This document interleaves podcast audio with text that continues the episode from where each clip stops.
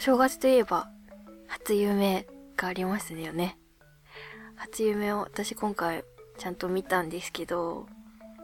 母方のおじいちゃんと銃撃戦に参加する夢を見ました。っていうのも私かなりおじいちゃん子なので、まあ、結構定期的におじいちゃんが夢に出てくるんですけど、まあそれと年末はずっと引きこもってスマホゲームの荒野行動をやってたので、もう完全にそれに影響されて、ま、おじいちゃんと一緒に銃を持ってバトルロワイヤルをしている 夢を見ました おじいちゃんがすごい明るくて、本当に陽気なタイプの人だったんで、こう満面の笑みでマシンガンを撃ってたのが印象深かったですね。私は、こうゲームの中では狙撃するのが好きなので、初夢の中でも高い場所からこう遠くをスコープで覗いて